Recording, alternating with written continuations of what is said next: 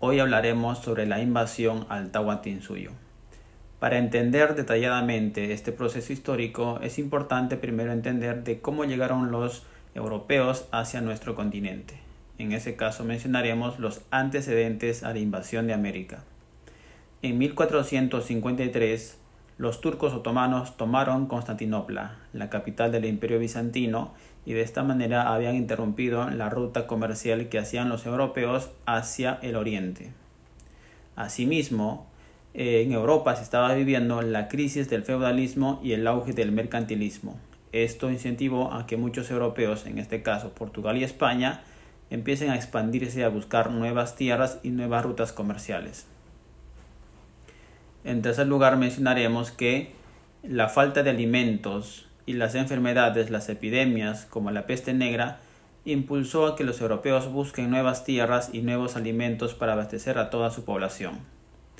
Además, debemos mencionar que los avances científicos y tecnológicos como el invento de las carabelas, la naos, la brújula, la pólvora, la cartografía y los mapas permitieron que los europeos inicien la expansión por otras tierras.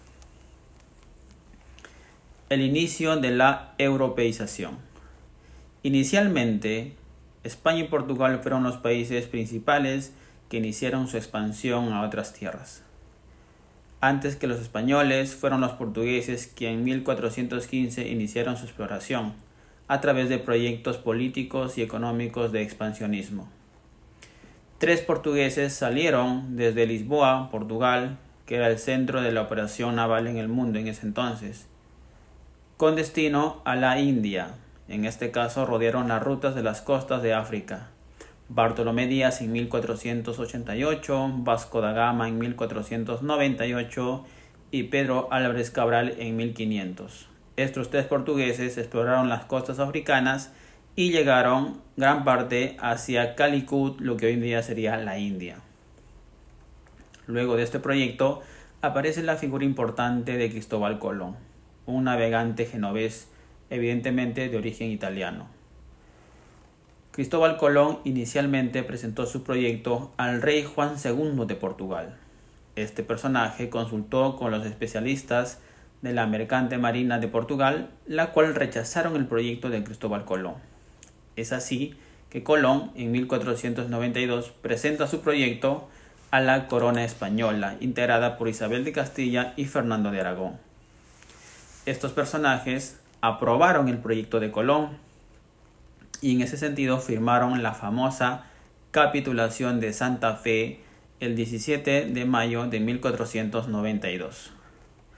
Este documento es el permiso oficial y legal para que Colón realice su proyecto. Cristóbal Colón, en ese sentido, realizó cuatro viajes, siendo el viaje más importante el primero, junto a sus carabelas, la Niña, la Santa María y la Pinta, partió el 3 de agosto de 1492 desde el puerto de Palos hacia un mundo desconocido con destino hacia la India, sin pensar que en esa travesía habría llegado a un nuevo continente.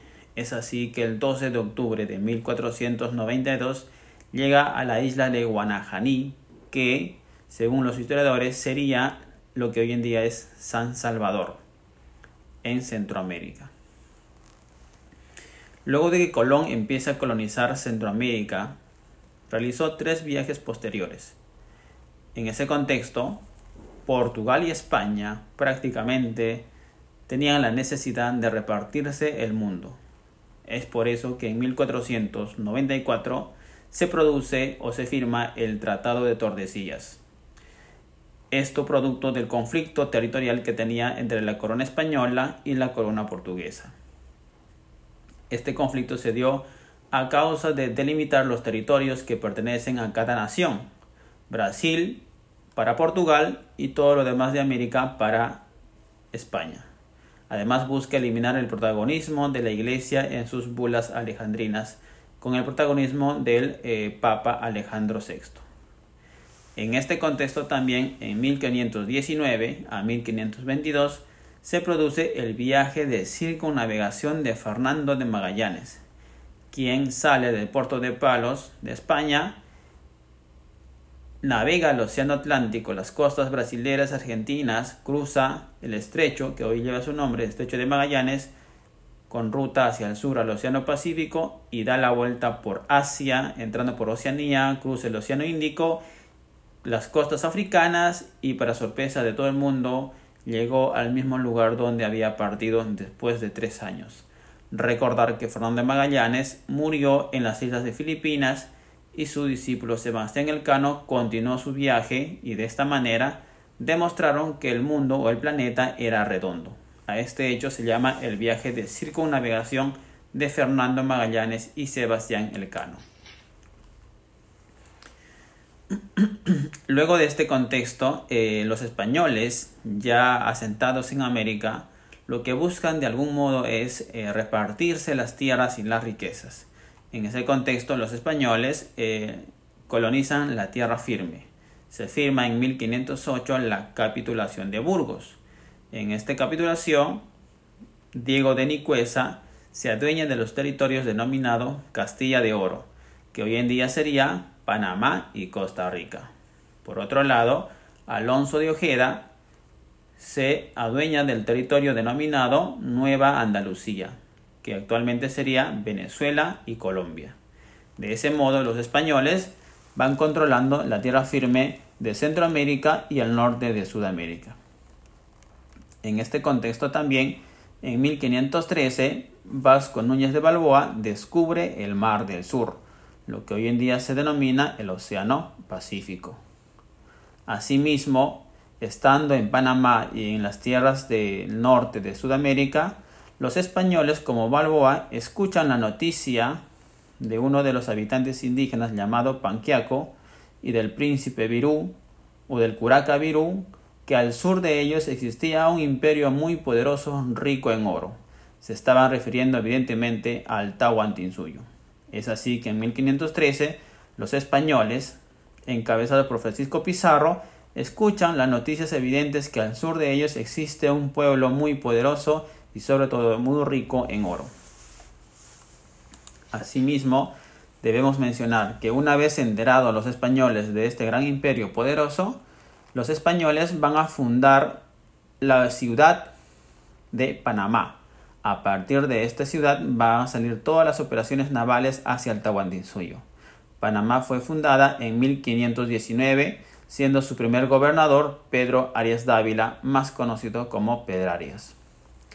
Pascual de Andagoya en 1522 recibe la información de que eh, al sur se comprobaba de que realmente existe el reino de Virú, lo que se denomina actualmente Perú. Los españoles, asimismo, al comprobar de la existencia de este imperio poderoso, van a formar una empresa, la empresa de Levante, bajo el documento denominado Contrato de Panamá. Los españoles, quienes integran este contrato o esta empresa, se hacen llamar los socios de la conquista quien el jefe militar sería Francisco Pizarro, el proveedor de buscar pertrechos militares, armas y embarcaciones sería Diego de Almagro, y la función sacerdotisa religiosa y de buscar además economía, o sea, financista para los viajes, sería Hernando de Luque. Y como cuarto socio, aunque no figuraba en el documento, era Gaspar de Espinosa, quien puso la mayor parte del dinero para los viajes siendo considerado el financista mayoritario. Asimismo, podríamos considerar como quinto socio de esta empresa a Pedro Arias Dávila, el gobernador de Panamá, que cumplía el papel de autorizar los viajes desde Panamá hacia el sur. En este contexto, Francisco Pizarro va a realizar tres viajes fundamentales, siendo el primer viaje, todas saliendo de Panamá, llegando hasta el puerto quemado, lo que serían día las costas de Colombia. El primer viaje de Pizarro se realizó en 1524 y se denomina el viaje de exploración. El segundo viaje de Pizarro, denominado viaje de descubrimiento, y llegan hasta la desembocadura del río Santa, ya en territorio del Tahuantinsuyo. Finalmente, Francisco Pizarro retorna a España para buscar el apoyo y la autorización legal de parte de la corona española. Es así que en España Francisco Pizarro convence a los reyes católicos de firmar la famosa capitulación de Toledo en 1529.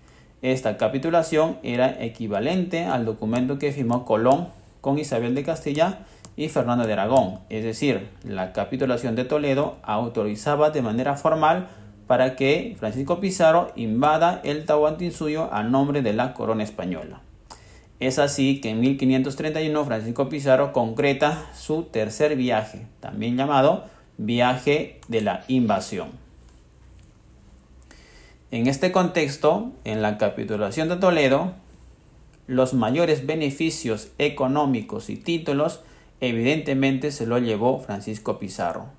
Esta desigual distribución, como por ejemplo, a Pizarro le correspondió un territorio denominado Castilla de Oro, o perdón, la Nueva Castilla, Además le dieron el título de eh, capitán general, capitán adelantado y alguacil, y un pago anual de 700 mil maravedíes.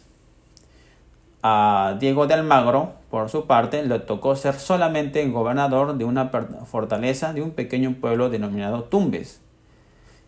En ese sentido, se evidencia la desigual distribución de las riquezas eh, frente entre Almagro y Francisco Pizarro. Los historiadores consideran que el antecedente para la guerra civil entre estos dos conquistadores es la capitulación de Toledo. Seguidamente vamos a mencionar que cuando Francisco Pizarro concreta su tercer viaje, prácticamente recibe la noticia del lugar donde estaba ubicado el Inca del Tahuantinsuyo, que en este caso era Atahualpa, en la ciudad de Cajamarca. Es así que Francisco Pizarro solicita una entrevista personal con Atahualpa. El 16 de noviembre de 1532 logran capturar los españoles al Inca Atahualpa en la plaza de Cajamarca. Antes de capturarlo le ofrecen un proceso denominado el requerimiento, donde el padre o el sacerdote Vicente Valverde le ofrece la Biblia le hace la petición de que el Inca acepte ser cristiano y acepte ser dominado súbdito de la corona española, a lo que Atahualpa responde, evidentemente por su desconocimiento de una cultura distinta, arroja la Biblia al piso y esta es una señal de ofensa para los españoles, lo que el Frey da un grito a órdenes de los españoles de atacar y capturar al Inca y así empezar un masacre contra los indefensos indígenas que no pensaban que iba a empezar tan pronto esta batalla. Es así que el 26 de julio de 1533, después de casi un año de cautiverio del Inca Atahualpa, que a pesar había cumplido con su rescate de entregar el oro y plata a los españoles, los españoles nombran un grupo de personajes que van a enjuiciar a Atahualpa. Lo acusan de 12 delitos, donde la cual lo que buscaban era básicamente el pretexto para eliminar al Inca gobernante del Tahuantinsuyo. Es así que el 26 de julio de 1533 dan muerte a Atahualpa. Hay que recordar que Atahualpa muere siendo o aceptando bautizado como cristiano con el nombre de Francisco. Parece indicar en honor a Francisco Pizarro. Inicialmente fue condenado a morir en la hoguera, o sea, quemado vivo, pero al aceptar bautizarse como cristiano, cambia su pena de muerte por la pena del garrote, es decir, murió ahogado. Eh, ¿Por qué es que el Tahuantinsuyo cayó tan rápido ante la invasión de los españoles? Lo primero que debemos recordar es que eh, existieron dos causas fundamentales. Las causas internas, la guerra civil eh, de las panacas reales que vivía el Tahuantinsuyo, es decir, la guerra civil entre los hermanos Huáscar y Atahualpa. Este conflicto interno evidentemente simbolizaba una crisis dentro del imperio, a lo que Francisco Pizarro por el contrario, incentivó esta guerra a que entre incas se elimine y así él tenga, ventajas de conquistar más adelante. Además, hay que indicar que muchas etnias indígenas apoyaron a los españoles, colaboraron con los españoles. Estos incas, estos indígenas eran evidentemente eh, súbditos o enemigos del imperio de los incas, ¿no? En su mayor parte estos eran seguidores de Huáscar, o sea, enemigos de Atahualpa. Además, se evidencia que dentro del imperio incaico, en la etapa final, no hubo esa unidad entre las panacas, entre la sociedad inca. más bien había rivalidad entre los pueblos que habían sido conquistados por los incas que buscaban evidentemente liberarse del dominio incaico. Dentro de las causas externas podemos mencionar pues la relativa superioridad de las armas españolas frente a las armas de los incas. Además hay que mencionar también la exagerada ambición que tenían los españoles por buscar oro, plata y todo tipo de riquezas. Esto evidentemente les impulsó a desaparecer y eh, exterminar rápidamente a los gobernantes incas para poder adueñarse de todas las riquezas.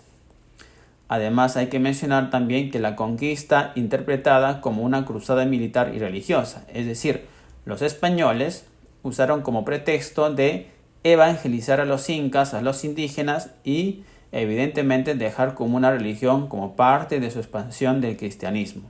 Evidentemente es una forma de justificar la expansión europea, en este caso por parte de los españoles.